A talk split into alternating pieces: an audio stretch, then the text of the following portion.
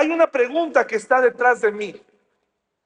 Hasta que el amor se termine o hasta que la muerte nos separe. ¿Qué opinan ustedes? ¿Cuántos opinan que es hasta que el amor se termine? Levanten la mano con toda confianza. Hasta que el amor se termine, levanten la mano. ¿Nadie? Wow. ¿Hasta que la muerte nos separe? ¿Están seguros? ¿Están seguras? ¿Estás seguro que quieres envejecer con esa persona que aún teniendo una edad, buena edad, ya se comporta como un verdadero, eh, pues no quiero usar esa palabra de forma despectiva, pero algunos viejitos tienen más vida que muchos varones y muchas mujeres a mediana edad. ¿Estás seguro que es hasta que la muerte nos separa? ¿Sí? ¿O esto es algo que es como socialmente aceptado, ¿no? Decirle a las personas, no, yo sí hasta que la muerte. ¿Estás seguro? ¿Y si esa persona te pega? ¿Y si esa persona te humilla? ¿Y si esa persona te engaña? ¿Y si esa persona quiere robarte todo lo que hicieron juntos? Todo lo que está escrito ahí, de pronto ella se olvida de ti, encuentra un modelo más joven y se va. Aún así, ¿estás seguro que hasta que la muerte nos separe? Quiero decirte que es posible quedarse con alguien hasta que la muerte nos separe, pero por las razones correctas, en el ambiente correcto y con las convicciones correctas, con el Dios correcto. Casarse es la segunda decisión más importante en la vida. Casarse es la segunda decisión más importante en la vida. El que sea tan importante no quiere decir que te tienes que casar. Pero si tú tomaste la decisión de casarte, quiero decirte que es la segunda decisión más importante que se toma en la vida. Por supuesto que hoy en día muchas personas deciden no tomar esa decisión. Porque casarse es comprometerse, es rehusar, es salirte del juego. El otro día una persona me dijo, ayer, ella tiene más o menos 40 años, y ella me contó, me dice, oye, ¿sabes qué? Me, acabo, me acaba de caer el 20, que ya se acabó ese juego del romanticismo. Ya se acabó, o sea, ya ya se acabó este, el cortejo y es casada, ¿eh? Y es feliz. Pero le cayó el 20 que ya se acabó esta parte que todos solíamos hacer cuando queríamos conseguir estar un minuto más con esa persona, aún en contra de sus padres, aún en contra de la distancia, aún en contra de todo, queríamos estar con esa persona. Los hombres hacíamos cosas que probablemente ahora ya no hacemos, pero en ese momento, bueno, hasta nos bañábamos, ¿no? Usábamos desodorante, usábamos eh, nuestras mejores palabras, dedicábamos nuestras mejores canciones, incluso hasta llegamos a ser sensibles. Aunque quiero decirte que hay muchos hombres que nunca fueron sensibles. Eran señales, pero tomamos la decisión de casar. El problema es que ya que estamos casados, queremos ver algo en esa persona que nunca tuvo. Una cosa es que esa persona lo haya dejado de hacer. Y otra cosa es que sabiendo cómo era ella, aún así nos casamos porque pensamos que el matrimonio es mágico y que de alguna manera esa persona iba a cambiar, porque tú lo ibas a cambiar, porque tú la ibas a cambiar. Pero tengo noticias que seguramente ya sabes. Si tu esposo es mujeriego o era mujeriego, cuando se case va a ser mujeriego y medio. Si tu esposa era desordenada, seguirá siendo desordenada. Y es más, va a dejar también ahí tu desorden. Porque si no recoge el suyo, menos el, el tuyo. Pero cuando la gente nos casamos, pensamos que de alguna manera eso va a cambiar. Que de algún modo al, hombre le va a gustar estar en su casa. que a la mujer siempre va a tener ánimo para esperarte con cena en la noche. Y quiero decirte que no es así. Casarse es la segunda decisión más importante en la vida. Proverbios 18, 22, si no traes tu Biblia, no te preocupes, escúchala, escúchalo ahí, no es, si la traes está bien, compártela, y si no, solamente escúchalo, dice Proverbios 18, 22. El hombre que haya esposa encuentra un tesoro y recibe el favor del Señor. Y nosotros creemos que el Señor pues es el único Dios del universo, Jehová, el, el Dios de la Biblia. Pero qué curioso que dice que el que haya esposa haya un tesoro. Estoy seguro que la mayoría de nosotros, a menos que haya sido algún error trágico o que te hayas casado en estado inconveniente, me parece que todos los que estamos aquí nos casamos ese día en el altar, si llegaste a tener una ceremonia, o tal vez esta noche, o tal vez ese año, renunciaste a esa ceremonia, pero si tuviste tu boda, esa persona que entró aquel día era un tesoro para ti, independientemente de las cosas que hayan sucedido. Con el tiempo te diste cuenta que tener una esposa es un tesoro.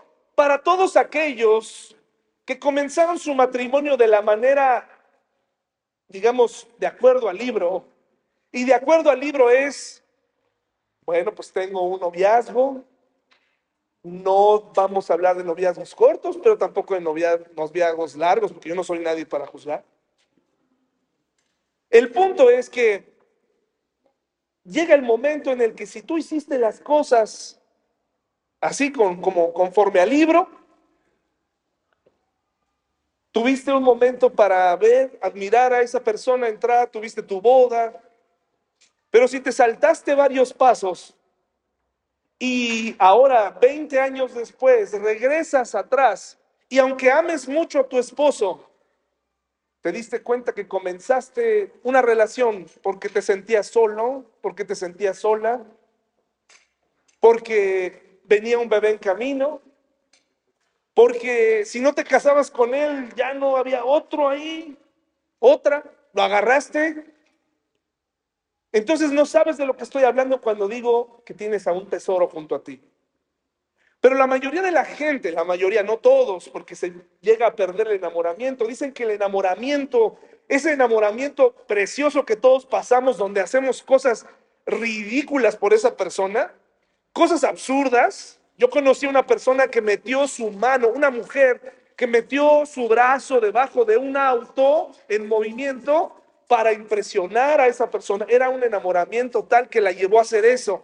El enamoramiento dura tal vez un mes y después empiezas a ver la realidad de esa persona y empiezas a avanzar en el tiempo y empiezas a decir, bueno, pues soporto, no la soporto, bueno, me quedo, no me quedo. Y al final tú tomas la decisión. Pero para la Biblia, para la Biblia, para el Señor, encontrar esposa esposo es haber encontrado un tesoro. La pregunta de esta noche aquí es, ¿la persona con la que viniste esta noche sigue siendo tu tesoro? No me lo respondas. A lo mejor tu tesoro ya son tus hijos. A lo mejor tu tesoro es la casa en la que vives, la forma de vida que él te ha dado o ella te ha dado.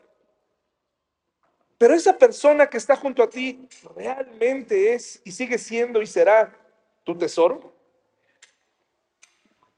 ¿Qué haces cuando encuentras algo de valor? Lo cuidas, lo proteges, lo tienes en un lugar especial. No dejas que nadie esté jugando con ese tesoro. ¿Alguna vez la persona que está junto a ti fue tu tesoro? Y ya no lo es. O tal vez ahora te has dado cuenta de la importancia de tu esposa en tu vida. Muchas personas eh, tenemos esta idea, este patrón de usar a la gente para ciertos fines. Puede ser que durante el día se nos olviden nuestras esposas, pero ya que llegas en la noche, después de haberla hecho que te haga de cenar, quieres acceder a ella, ¿no? Quieres tener intimidad con ella después de haberla tratado mal. O la mujer, que ha sido indiferente toda la semana, pero necesita algo de dinero si es que no trabaja y está dispuesta a ceder. Pues aunque no lo crea, así hay matrimonios que funcionan de acuerdo a yo, me, yo te doy si tú me das. Yo colaboro si tú colaboras. Y hemos perdido ese valorar de estar en pareja. Y entonces tocamos el tema que les decía hace un momento. La manera en la que comenzó tu matrimonio es la base de lo que tienes ahora. Puede ser que ya se te olvidó, pero te invito a que regreses a tu pasado, regresa a esos 20 años, 7 años, 2 años, regresa. ¿Cómo empezó? Primera Corintios 7 del 8 al 9. ¿Cómo empezó? ¿Cuál es la base que te hace estar aquí hoy y decir, ella es mi esposa, él es mi esposo, somos la familia tal? ¿Cómo empezó? Empezaron porque, como les decía, venía un bebé en camino porque se adelantaron. Tal vez la persona con la que vienes hoy es un segundo o un tercer intento. Porque tú sigues confiando en el matrimonio y crees que puede funcionar. Y yo creo que sí, yo creo que Dios puede restaurar tu matrimonio, tu vida y una nueva relación. Pero quiero que quede claro algo, Dios no va a deshacer tus matrimonios anteriores o no los deshizo para que tú encuentres hoy a tu pareja ideal. Tienen las, hojas frente a ustedes, las pueden tomar uno de ustedes y la pareja quiero que observe fijamente la hoja que, que su pareja tiene en su mano, ¿de acuerdo? Quiero que la froten tantito en su mano, frótela ahí. Esa es la vida con tu pareja.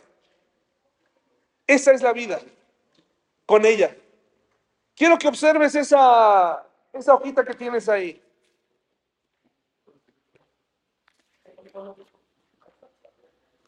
¿Ya? Ahora, tú sabes lo que escribiste ahí, tú sabes lo que significa la vida que has pasado con ella o con él. Ahora te voy a pedir que la despegues sin que se rompa.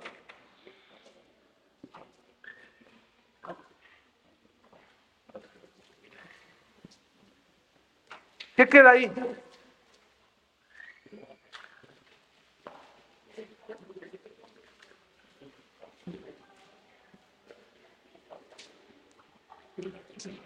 La mayoría de las hojas, la mayoría de las hojas, hermanos y hermanas, queda con, bueno, todas quedan con secuelas del pegamento. Todas quedan con ya no, ya no vuelven a ser igual. ¿Puedes restaurar esa hoja? ¿Puedes volverla a unir? ¿Sirve de algo todo lo que se formó juntos? No siempre, a veces sí, a veces, a veces algunas hojas quedaron bien. Pues la base de permanecer en medio de los problemas, la, la clave es sobre qué está fundado tu matrimonio sobre qué, qué es lo que creen en común. ¿Cuáles son las cosas que consideran importantes? Dice 1 Corintios 7, 8 al 9, dice así, hermanos y hermanas y visitantes, dice así que les digo a los solteros y a las viudas, fíjense lo que dice Pablo, es mejor quedarse sin casar tal como yo pero si no pueden controlarse, entonces deberían casarse. Es mejor casarse que arder en pasión. Fíjese la recomendación que hace Pablo. En otras palabras, lo que Pablo le está diciendo a una iglesia muy promiscua, como lo era Corinto, le dice, si no se pueden aguantar, mejor cásense. Si no aguantan, cásense. Es mejor casarse que andarse quemando para acabar con la promiscuidad, con la idea de que puedo estar casado y tener muchos hombres y muchas mujeres y pretender que mi historia con mi esposa, con mi esposo, quede exactamente igual. Eso no es posible. La siguiente lista es una lista incompleta de lo que te espera una vez que tu cónyuge descubra tu inmoralidad. Tu pareja sufrirá la angustia de la traición, vergüenza, rechazo, un corazón destrozado y soledad. Ninguna cantidad de arrepentimiento suavizará esos golpes. Su cónyuge nunca más podrá decir que usted es un ejemplo de fidelidad. La sospecha le privará de la confianza. Su aventura abrirá su vida y la de su cónyuge a la posibilidad muy real de contraer una enfermedad de transmisión sexual. La devastación total que sus acciones de pecado traerán sobre sus hijos es incalculable. Su crecimiento, inocencia, confianza y perspectiva saludable de la vida quedará severa y permanentemente dañada. El dolor de corazón que le causará a sus padres, familia y amigos es indescriptible. La vergüenza de encontrarse con otros creyentes que antes lo apreciaban, respetaban y confiaban en usted será abrumadora. Si usted se dedicaba a la obra del Señor Jesucristo, perderá de inmediato su trabajo. Nada de que te van a acomodar en otra iglesia. Eso no es bíblico. Si te equivocas, dejas de hacer lo que estás haciendo. Servir a Dios es un privilegio. Es mejor que cuides tu vida matrimonial. El respaldo de aquellos con quienes trabajaba quedará a un lado. La sombra negra de su pecado lo acompañará por todas partes y para siempre. El perdón no la borrará. Otros verán su caída como licencia para hacer lo mismo. La paz interior que gozaba habrá desaparecido. Usted nunca podrá borrar de su mente ni la de otros lo sucedido.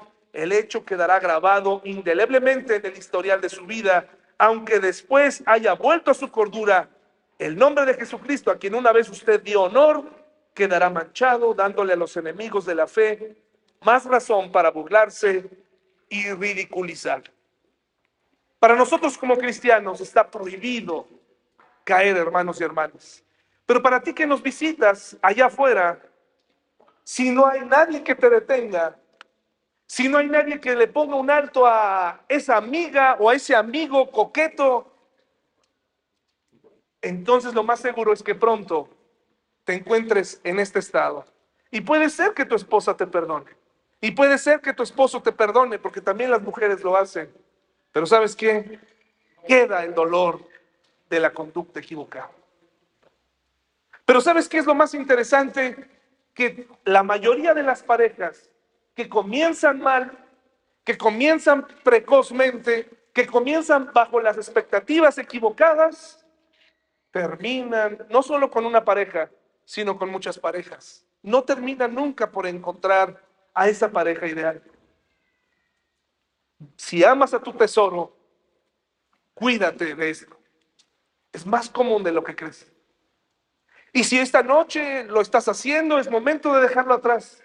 Es momento de enfrentarlo. Aquí se acabó. Una vez un pastor en esta iglesia platicando sobre este tema, me daba su permiso para tirar una cana al aire. Por si un día yo quería, dándome a entender que eso es algo común. Que eso es algo común. No se acostumbre a lo que la gente afuera enseña como común. Por eso tenemos la sociedad que tenemos hoy.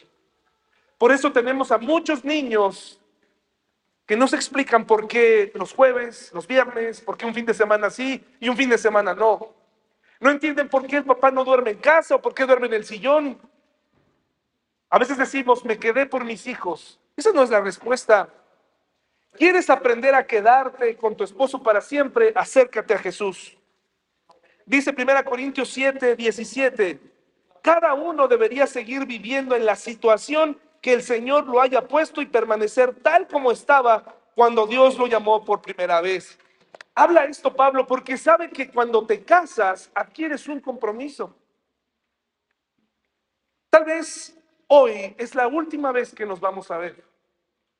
Deseo que tú puedas regresar a nuestra iglesia y que si tienes algún problema con tu matrimonio nos permitas ayudarte. Pero quiero hoy decirte algo. Quiero hoy ponerme delante de ti y decirte, detente.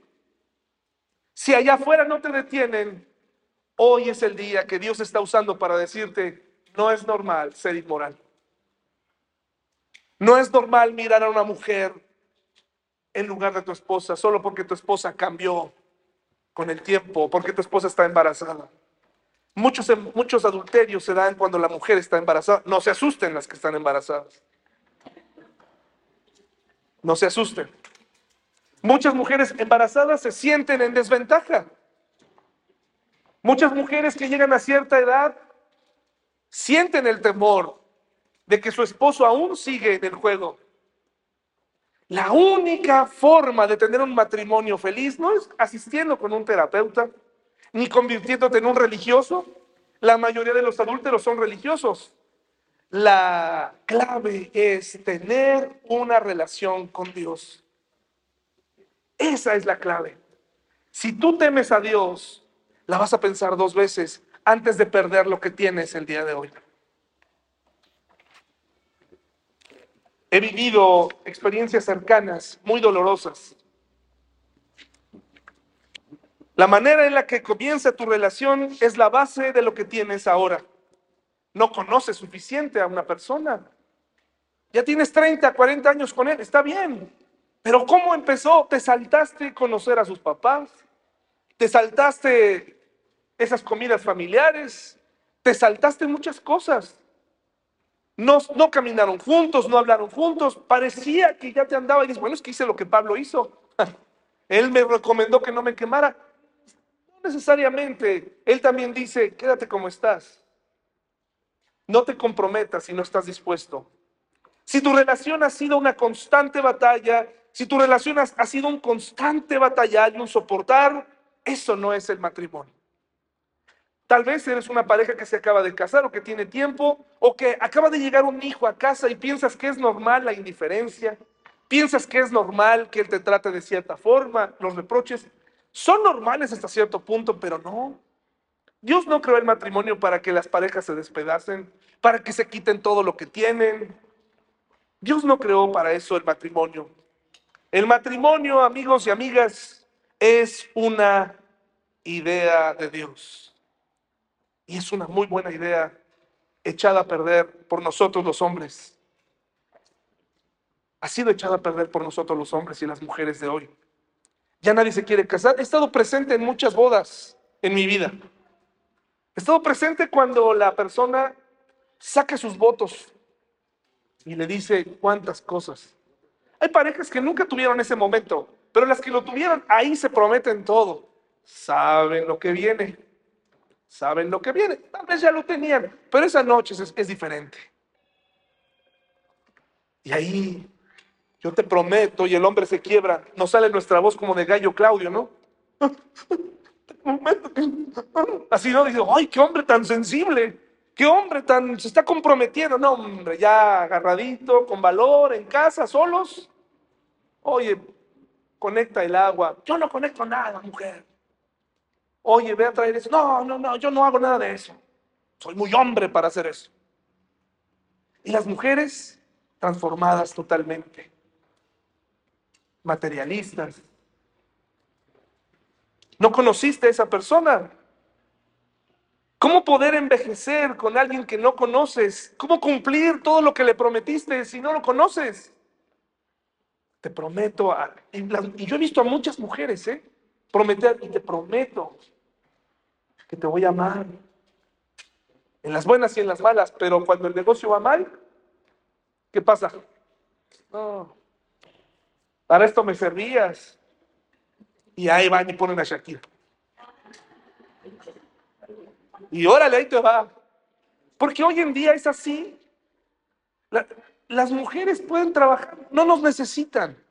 En el diseño de Dios, la mujer fue la ayuda idónea, equipada. Pero cuando sacas a esa ayuda idónea y lo haces por tu cuenta, cuando se, cambian los roles del plan de Dios, se vuelve un desastre. Es importante regresar al modelo de Dios. Por eso estamos hoy aquí, para invitarte a que regreses o que te unas al modelo de Dios. No juzgues ahora a tu esposo por algo o a tu esposa por algo que nunca fue. Hay parejas que dicen en algunas reuniones, es que yo lo conocí en la fiesta, era, era mi amigo de fiesta, era mi amiga, era mi mejor amigo. La pasábamos súper, nos íbamos a tomar y juntos y a bailar y qué padre. Y por eso nos casamos. Pero resulta que el matrimonio no puedes andar así.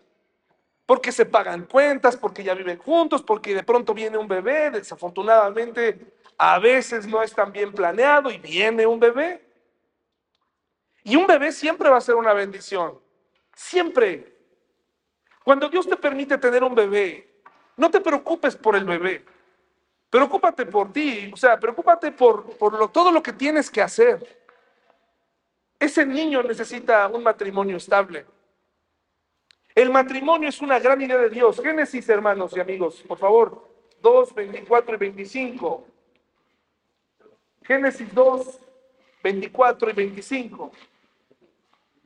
El matrimonio, según Dios, está hecho para prevalecer. Pero no, por favor, no me da tiempo de explicar los casos en los que Dios permite que un hombre o una mujer salga del matrimonio. No son muchos, ¿eh? De hecho, en muchas iglesias son tratados como un tabú. Le digo de antemano que si una persona ha sido inmoral, la Biblia te permite separarte de él. Te lo digo desde ahora, la Biblia lo permite. Si hay violencia, se da por hecho.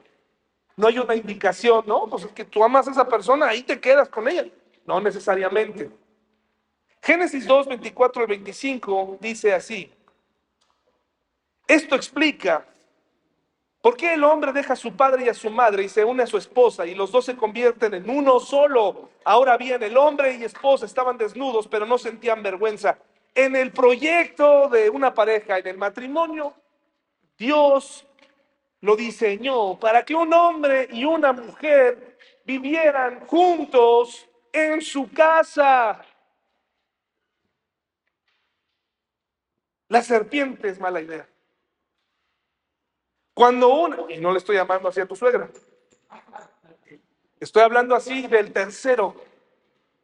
Un tercero en tu matrimonio no es buena idea. No es buena idea.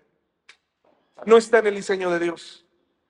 ¿Cómo vas a terminar de conocer a ese desconocido si no te has dado la oportunidad de vivir con él? Hay muchos hombres y mujeres que pasan los años y sigue la mamá ahí. Y sigue el papá ahí. Y siguen peleándose por las navidades. Ya trasciendan eso. Si quieren tener un matrimonio feliz en el diseño de Dios, porque pueden, al final todos somos libres de hacer lo que queramos.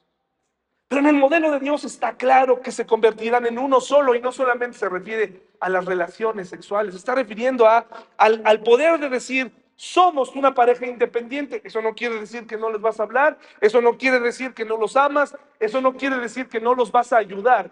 Significa que las decisiones las tomas tú, que no te vas a comprometer de ninguna manera para que no se metan en tu matrimonio. Y eso tampoco significa que no vas a aceptar un consejo o que no vas a aceptar la ayuda. Pero hay parejas que se han mal acostumbrado tanto cada vez que tienen un problema y a esta edad a ir a quejarse con la mamá y el papá y quitarle y retirarle el habla. Eso no está dentro del modelo de Dios. Parecen tonterías, pero afectan bastante tu relación.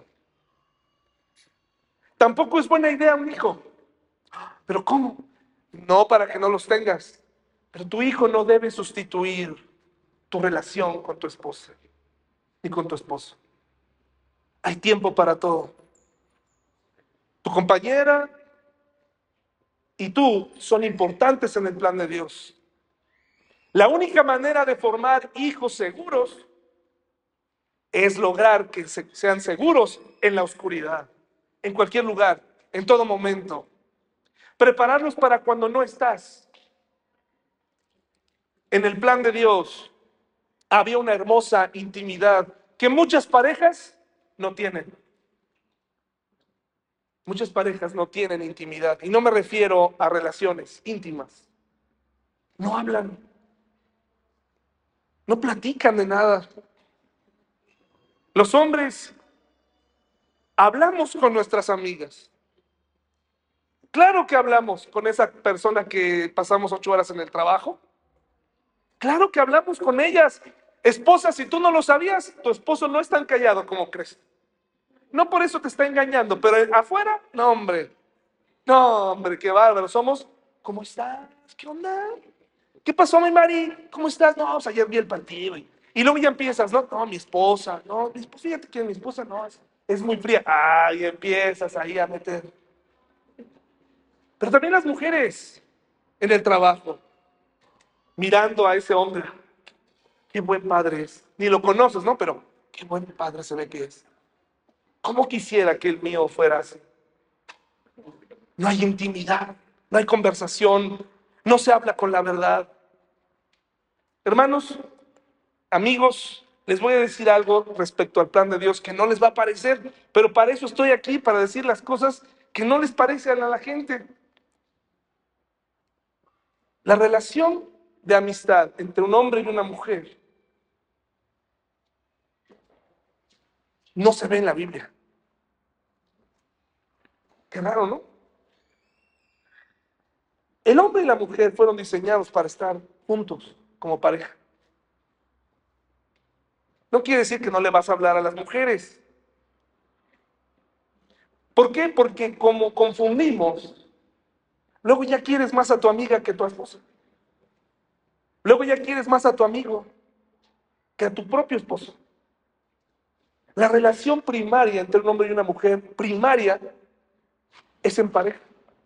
Por eso es que es tan importante que si te vas a casar tengas cuidado. No quiere decir que no vas a tener amigas o que no vas a tener amigos, pero tienes que tener cuidado. No hay ningún hombre ni ninguna mujer que valga la pena pasar más de una hora para discutir por ella, por él. Si ya has tenido ese tipo de conversaciones, no pierdas tu tiempo. Tu tesoro es esa persona que te va a acompañar, tú lo dijiste, hasta que la muerte te separe de él. ¿Es cierto? ¿Con ese valor, con, esa, con, ese compromiso? ¿En serio lo vas a hacer? Bueno, comienza entonces a tener una relación basada en la verdad. Ahora, ¿qué pasó con Adán y Eva? Fueron expulsados del paraíso. No, no es una canción de Joan Sebastián, ¿no?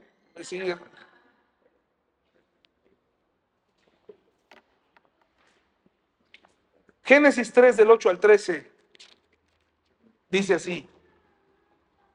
¿Vamos bien? ¿Sí estamos bien? ¿Tienen hambre? Pero están bien. Cuando soplaba la brisa fresca de la tarde, el hombre y su esposa oyeron al Señor Dios caminando por el huerto, así que se escondieron del Señor Dios entre los árboles. Entonces el Señor Dios llamó al hombre, ¿dónde estás? El hombre contestó, te oí caminando por el huerto, así que me escondí. Tuve miedo porque estaba desnudo. ¿Quién te dijo que estabas desnudo?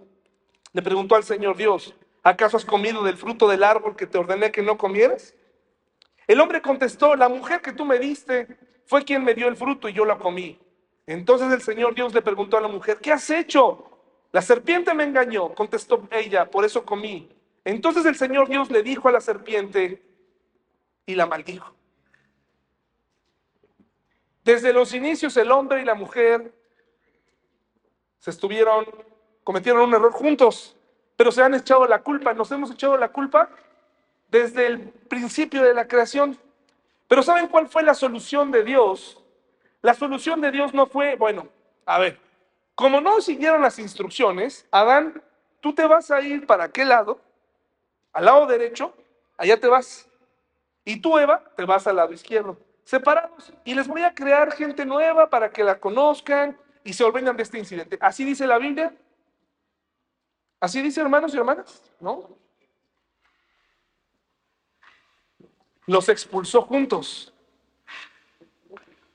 Los problemas que tú tienes en común con tu esposa, con tu esposo, problemas financieros, problemas de salud, problemas de lo que tú quieras, que viven juntos, pueden llegar a ser una bendición.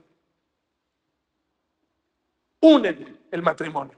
Por eso Dios los sacó juntos. No hay ninguna orden de que cada quien por su lado. Juntos lo único que sacaron de esa gran caída y de ese gran fracaso fue su relación. Que en medio de cada problema que tú enfrentas, laboral, económico, de salud, eh, de cambios que vienen a tu vida, que se pierda todo menos tu relación, que se pierda todo menos tu familia. Ama a tu esposa. Allá afuera no vas a escuchar este mensaje.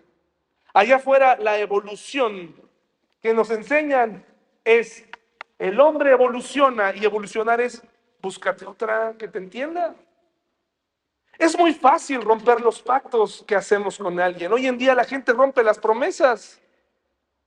La gente es muy informal hoy en día. Quedan en hacer algo, no lo hacen. Y en las relaciones personales también es así. Tú te comprometiste con esa persona delante de tus padres, delante de todo mundo y delante de Dios. Ahora es momento de amarla, de amarlo, de estar con él, aunque el negocio no funcione, aunque el cuerpo no funcione igual, tienes que quedarte. Pero el problema es que muchos matrimonios hoy ya están hartos. Hay que regresar a tratar de resolver cómo podemos ayudar. Génesis 3, 16 al 17 dice así, luego le dijo a la mujer, haré más agudo el dolor de tu embarazo y con dolor darás a luz y desearás controlar a tu marido, pero él gobernará sobre ti. Si te preguntabas de dónde vienen los dolores de parto, pues se deben a la caída. Si te preguntas por qué hay una lucha entre los hombres y las mujeres, es por la caída. Pero eso no significa que no tiene solución. Hay una solución, se puede hablar. Y al hombre le dijo, dado que hiciste caso a tu esposa y comiste del fruto del árbol del que te ordené que no comieras, la tierra es maldita por tu culpa, toda tu vida lucharás para poder vivir de ella y los que trabajamos sabemos lo que cuesta ganarse el dinero. Dios les dio un problema, problemas diferentes para llevarse juntos en común. Las personas que están esperando bebé y sobre todo los esposos primerizos, no tenemos idea la primera vez de lo que viene. Es el primero, ¿verdad? No tenemos idea.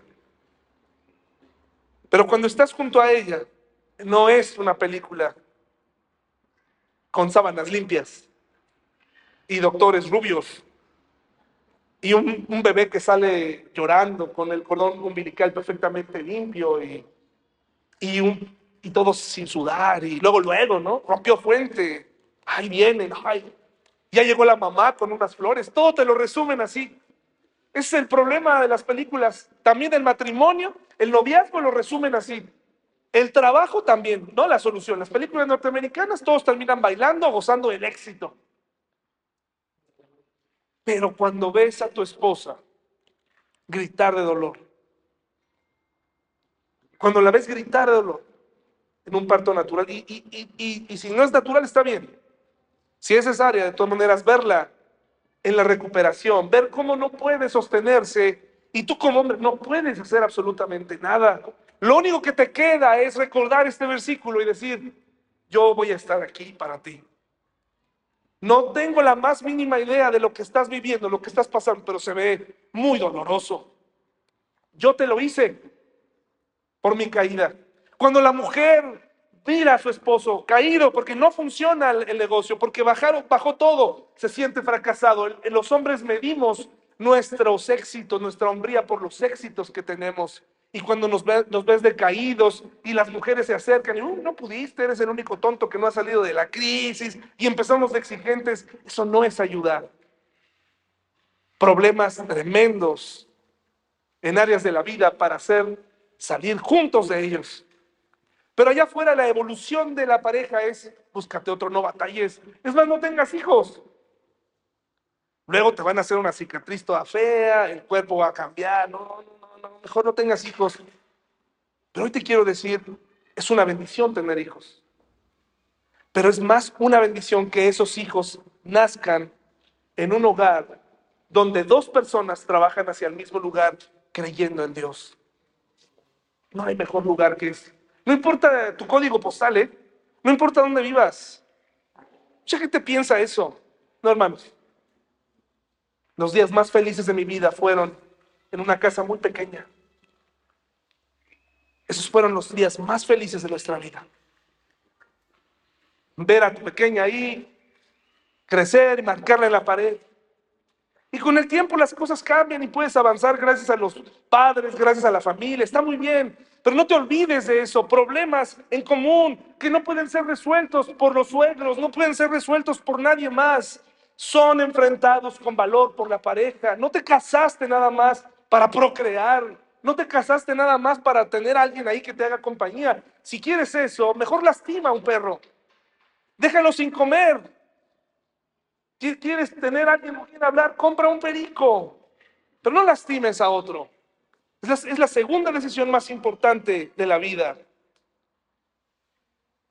Ya estoy terminando, hermanos y hermanas. Bien contestaron todos, hasta que la muerte nos separe. Esa es la respuesta correcta. ¿Por qué? Porque parte de lo siguiente. El amor no es un sentimiento. Si el amor es un sentimiento, entonces es como subirse a una montaña rusa. ¿Se siente emoción? Los que empezamos una relación, ¿alguna vez sentiste los mariposas en el estómago? Sí. Eso es a lo que se refería mi amiga cuando decía que eso se acabó porque pues ya no se sienten otra vez, pero se sienten otras cosas. ¿Sabes por qué? Porque tú decides que esa persona te emocione. El amor no es un sentimiento. El amor es una decisión. Tú decides amar a tu esposo, aunque no tenga cabello. Tú decides amar a tu esposo aunque no tenga músculos. Decides amar a tu esposa aunque su figura no sea la misma del vestido con el que se casó. Decides amarla. Eso es el amor y el compromiso que enseña la Biblia.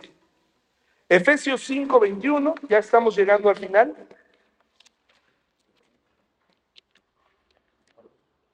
El libro de Efesios tiene mucho para enseñar a la familia. Lo puedes leer con tu esposo, con tu esposa, en cualquier Biblia que tengas en casa. Efesios 5, 21. Si el amor es un sentimiento, entonces te subes a la montaña rusa, disfrutas de ese momento de subir. Y ya que estás en lo más alto, se escucha cómo liberan el engrane y bajas ¡Wow! ¡Qué sensación, ¿no? Se te va el estómago así totalmente, disfrutas de dos minutos de placer tremendo, adrenalina, ¿no? Y regresas y ya. Te puedes o no volver a subir.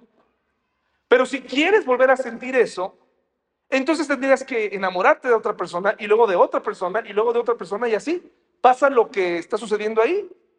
Todas, entre más parejas y entre más historias de amor tengas, más secuelas vas a tener. Más difícil va a ser amar. Te vas a volver un incrédulo. Vas a decir, no, pues yo no soy capaz de amar, yo prefiero mejor hasta aquí, cada quien sus cosas, cada quien su llave. Ese no es el amor que Dios enseñó. Pero si el amor es una decisión, entonces decides amar a tu esposa en las buenas y en las malas, en la salud y en la enfermedad, en la juventud y en la vejez, en todo momento y en todo lugar. No importa que afuera nuestros sentidos nos lleven a ver a otras posibilidades. Tú recuerdas, estoy casado. Mi tesoro está en casa. Mi esposa está en casa. Mi esposo está en casa. Mis hijos están en casa. Hace años un abogado de divorcios dijo que la mayoría de divorcios resultan de expectativas románticas. Juan piensa que casarse con Juanita será la bendición máxima. Él la llama su ángel y corazoncito. Luego, poco antes de que las campanas nupciales se hayan vuelto eco, la verdad llega. Hay mal genio, desagradable, ganancia de peso, cenas quemadas, rizos en el pelo. En el, silencio en el silencio se pregunta, ¿cómo se metió en eso? En secreto piensa que ella lo ha engañado. Por otro lado, antes de casarse, el corazón de Juanita acelera sus latidos cuando ella piensa en Juan será el cielo casarse con él. Luego hay cenizas de cigarros, su adicción a los partidos deportivos en la televisión, insensibilidades pequeñas pero dolorosas. La perilla que él prometió arreglar todavía se le queda en la mano. Juanita llora mucho y empieza a buscar consejeros matrimoniales en las páginas amarillas. La desilusión siempre parece seguir cuando esperamos que otros nos hagan felices.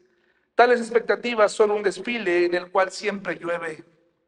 El lugar llamado Camelot y la persona que se considera precisa simplemente no existen. Una vez vi una caricatura de una mujer enorme parada ante su diminuto esposo sentado exigiéndole, hazme feliz. Efesios 5:21 dice, es más, sométanse unos a otros por reverencia a Cristo. Antes de enseñarle a la iglesia o a la gente la importancia de la sumisión de la mujer al hombre, porque el hombre está sometido a Jesús, hay que recordar cómo empieza Pablo. Primero apréndanse a someter mutuamente. Primero nos sometemos mutuamente por amor. Pero ¿cómo confiar en aquella persona que todo el tiempo está tomando decisiones de un niño? ¿Cómo, cómo, cómo pasarle la administración a una persona que gasta demasiado. Pues todo eso tiene solución. La Biblia dice que debemos amar a nuestra esposa como Cristo amó a la iglesia y se entregó a sí mismo por ella.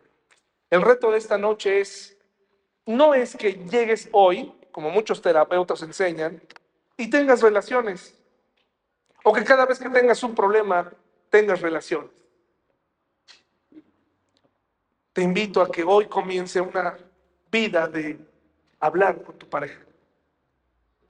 Rompe el mito de no hablar, habla. Y déjalo hablar. Y ya que habló, ahora aprende a escuchar. Escucha lo que te va a decir. Escucha. ¿Por qué es tan importante que recoja mis calcetines? Es una tontería. Escucha. Escucha, ese detalle devela un problema mayor. Habla del descuido que hay en otras áreas de tu vida. Pero ¿por qué no pone la pasta? ¿Por qué no provee? ¿Por qué siempre le tengo que estar recordando que pague? ¿Por qué siempre tengo que estar haciendo esto? ¿Por qué esto y aquello? Hablen, anótenlo. Su relación puede prevalecer. Puede prevalecer si está en Jesús. Y por eso te invitaron las personas que te invitaron esta noche. Para decirte que nuestros matrimonios no son perfectos.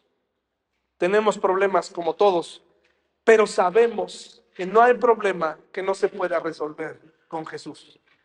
Y entonces me lleva a concluir con que la primer gran decisión en la vida es convertirte en un discípulo de Cristo no en un religioso, en un discípulo de Jesús. Esa es la principal decisión en la vida. Y con esto quiero leerte Romanos 3, del 22 al 26. Si tú nos visitas por primera vez, es muy importante que, que escuches esto. Nosotros no queremos nada de ti es decir, no estamos aquí por tu dinero, no estamos aquí por engrandecer la iglesia, no estamos aquí por eso. Estamos aquí porque sabemos que en el fondo hay un hueco en tu corazón que nada ni nadie ha podido llenar. Que has buscado llenar con deporte, con adicciones, con mujeres, con riqueza, con trabajo, pero sigue estando ahí. Es el mismo vacío que alguna vez los que estamos acá, que venimos a la iglesia, alguna vez tuvimos. Y Cristo llenó ese vacío. Esa sensación de fracaso se terminó. No importa lo que digan afuera, los temores, sabemos y estamos expuestos a los peligros de afuera, pero sabemos que Él nos protege. Tampoco queremos que firmes o te afilies a una membresía o que ahora nos compres una Biblia o que ahora, ¿cuál es el negocio aquí? Nada de eso. Nada de eso. Sabemos que tu vida no es tan feliz como tú crees que lo es. Sabemos que la religión no ha funcionado como tú crees que funciona. Sabemos eso. Por eso dice Romanos 22 al 26. Dice así, Dios nos hace justos a sus ojos cuando ponemos nuestra fe en Jesucristo.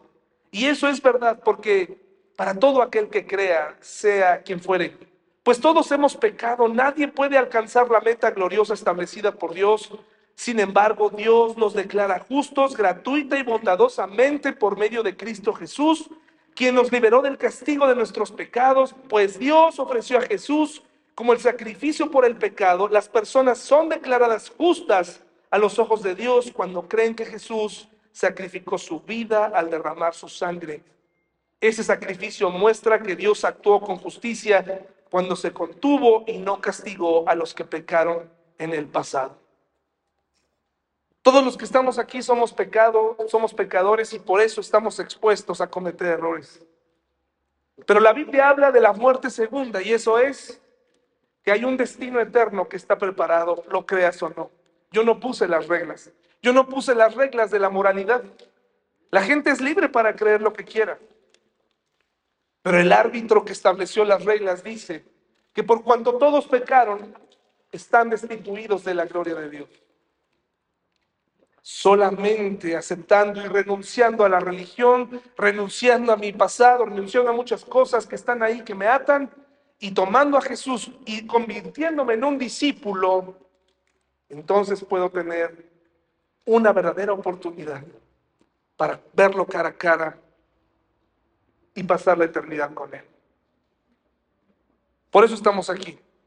Más que para querer resolver los problemas de tu matrimonio, pedirte que consideres convertirte en un discípulo de Jesús. ¿Cómo lo puedes hacer? Pregúntale a las personas que te invitaron. Puedes venir, podemos hablar, podemos compartir contigo, podemos pasar tiempo contigo y explicarte un poco más. Y respecto a los matrimonios que ya tienen muchos años aquí, yo sé que habemos de todo. Habemos eh, matrimonios de muchos años, pero la permanencia no necesariamente es el éxito. Hay matrimonios jóvenes, es necesario retomar todo lo que hablamos hoy si quieres que tu matrimonio permanezca. Necesitas comenzar a tener una relación en pareja real, sin muletas, sin terceros, solamente tú y Dios. Vamos a orar, hermanos y hermanas, amigos que nos visitan, vamos a orar.